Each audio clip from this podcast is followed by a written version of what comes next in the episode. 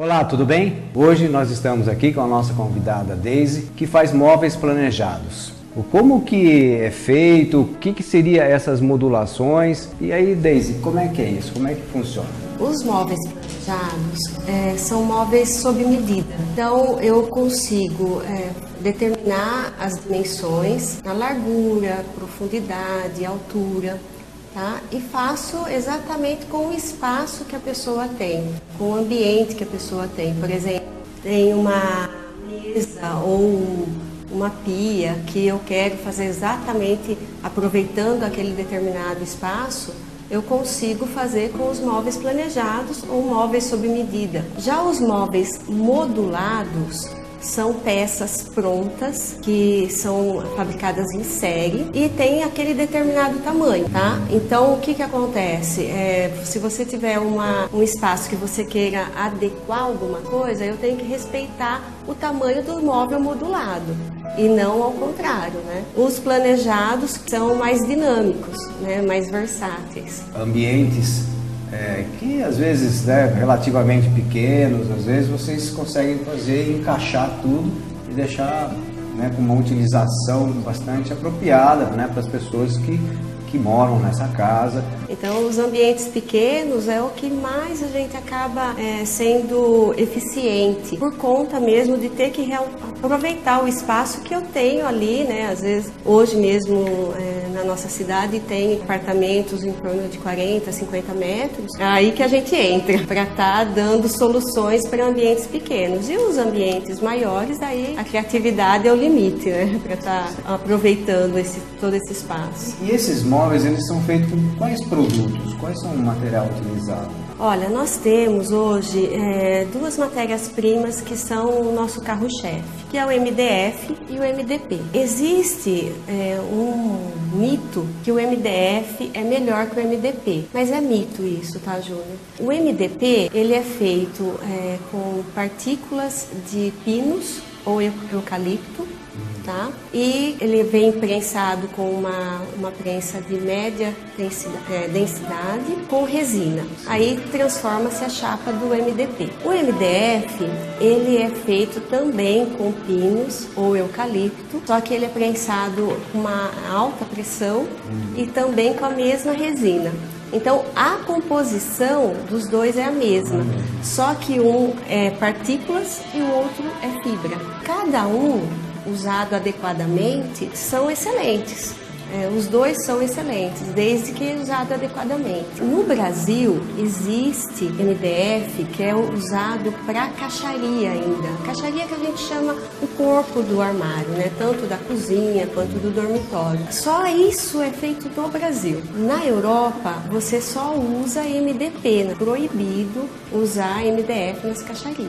Então, aqui no Brasil ainda se usa de uma forma incorreta, por conta desse próprio mito que se criou criou que o MDF é melhor que o MDP. Então, se você vai fazer um trabalho de, eh, de uma laca, de uma pintura, você usa o MDF também. Já o MDP, ele não te dá essa possibilidade porque a superfície dele não é tão lisa. Só que ele tem seus benefícios também, por exemplo, o MDP ele não empena para fixação de parafusos também. Os dois têm as, os seus, uh, seus valores, suas é, indicações. O acabamento a gente percebe que tem tanto assim, como você falou, para pintura, mas tem também coloca-se fórmicas ainda, né? Tem isso. algumas que acabam imitando mesmo uma madeira, um revestimento específico, né? Às vezes tem fórmica que parece até um concreto. E tem os acabamentos é, que a gente chama de cores chapadas, que são é, uma cor sólida. Tem uma variação ah, enorme, né. Né? Pro, pro arquiteto, decorador, fazer daquilo bonito né? E bem é bastante prático, né? Isso. Olha, Júnior, geralmente quando a pessoa ela está desenvolvendo o projeto da residência e já começa o início da obra, é, a gente aconselha já estar tá buscando as informações e o projeto dos móveis planejados também. Porque hoje, é, se você desenvolver um projeto de uma cozinha, por exemplo, e determinar aonde vai ficar já a parte é, molhada, a parte seca, onde vai colocar uma geladeira, um fogão, é, você já acaba fazendo o encanamento, a parte hidráulica, elétrica, é, de acordo com o projeto. O que implica isso? Né? É, em custo, você acaba economizando, a rapidez na obra, porque a nossa equipe ela é uma equipe que acaba é, dando informações também para quem está executando.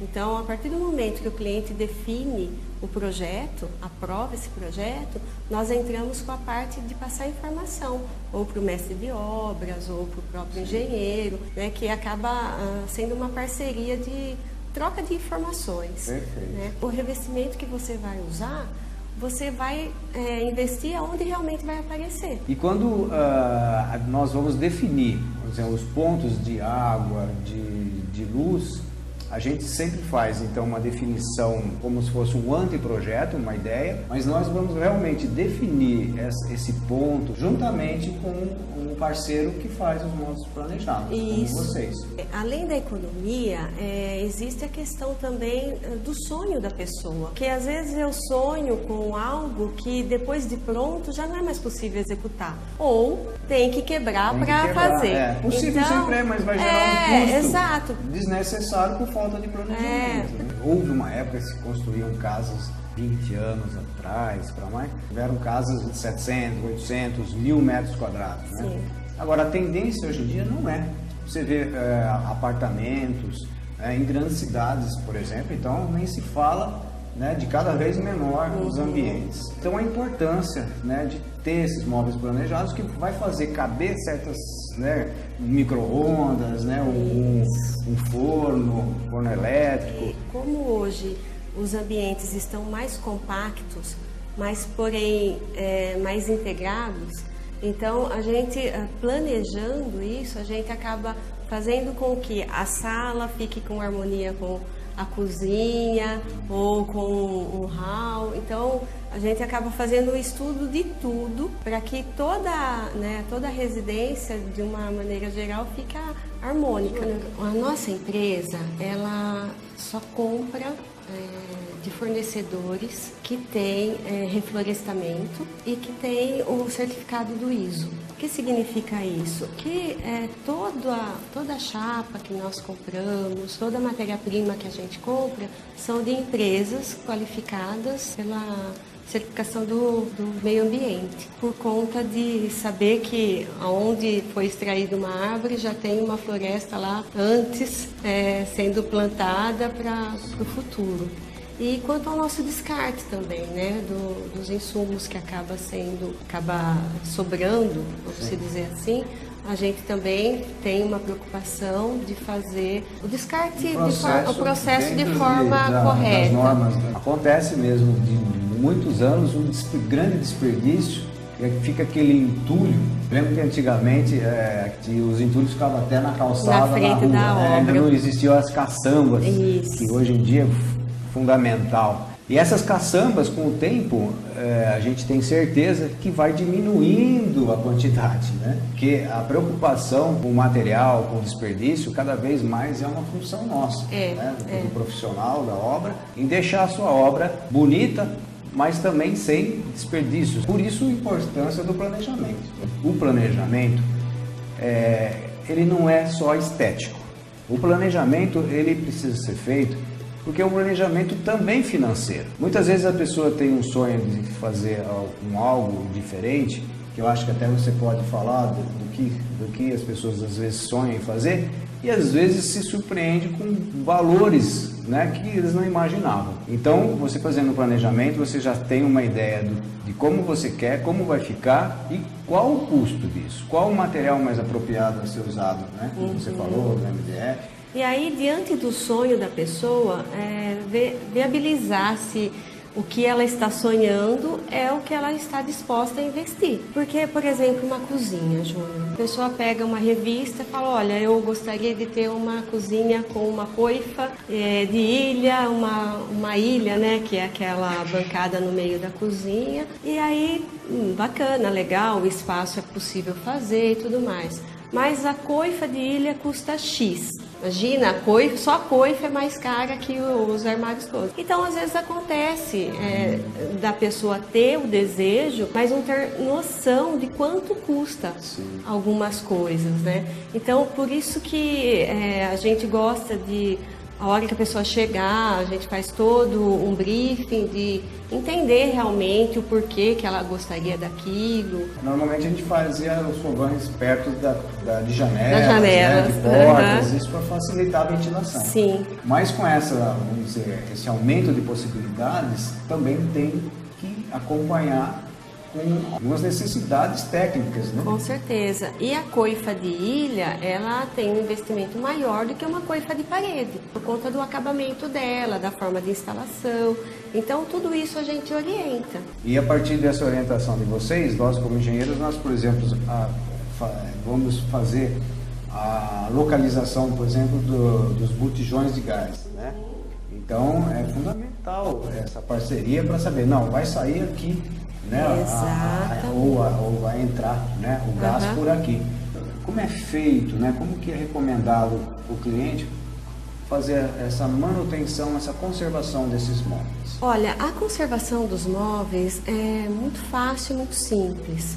É você usar um fraldinha branca, essas fraldinhas que, de bebê, de tecido, que não tem coloração nenhuma, com o detergente de coco. Todo móvel que você tiver na sua casa, você passa esse, esse produto, depois repassa com um pano bem torcido. Esses materiais de limpeza, a maioria deles são abrasivos e acaba danificando, desbotando, só é, tirando né, a qualidade do produto e o efeito bonito que o produto tem. É, hoje em dia nós temos alguns problemas de, de prazos com alguns profissionais que infelizmente ainda né, trabalham de forma é, assim amadora no sentido de, de atender o compromisso com o cliente. E vocês realmente a gente tem percebido que esse, esse planejamento é uma palavra bastante ampla, né? Então é desde o planejamento estético, da, de você utilizar o ambiente da melhor forma possível, dos custos e o prazo. Né? Na, no início da obra, tudo bem, mas às vezes acontece que não. Às vezes acontece de uma mudança ou de uma própria mudança de vida, né? E a pessoa surgiu uma oportunidade, tem que mudar de cidade, tem que ser rápido. Então, por conta de, né, da, do Parque Fabril, a gente consegue fazer um prazo diferenciado. Havendo uma mudança, vamos dizer, tenho uma, um apartamento, uma casa, estou mudando para um, uma nova residência. E aí eu quero ter um aproveitamento também desse material que às vezes até de forma inesperada, de repente, depois de um, dois, três anos, há essa mudança e eu quero utilizar esse, esse material, né, esses móveis planejados. Vocês fazem adaptação, é, vocês fazem um novo projeto com a maior possível utilização do que eu já tenho também. Sim. Quando houver a necessidade de fazer uma mudança, é, acionar a nossa empresa para a gente colocar os profissionais qualificados para fazer né, a mudança, né, de tirar de um local e montar em outro local. E se houver a necessidade de estar tá fazendo uma, um ajuste, uma adaptação, é super tranquilo, é super possível de fazer, mas com o profissional qualificado. Por mais que hoje um arquiteto, um engenheiro esteja atualizado, sempre você tendo o teu profissional ali dentro vai trazer as novidades, né? Todo ano tem novidade. A gente Exato. percebe que muitos clientes chegam é, é, querendo assim, às vezes minimizar a coisa, é, achando que aquilo vai tornar mais barato, mas não é.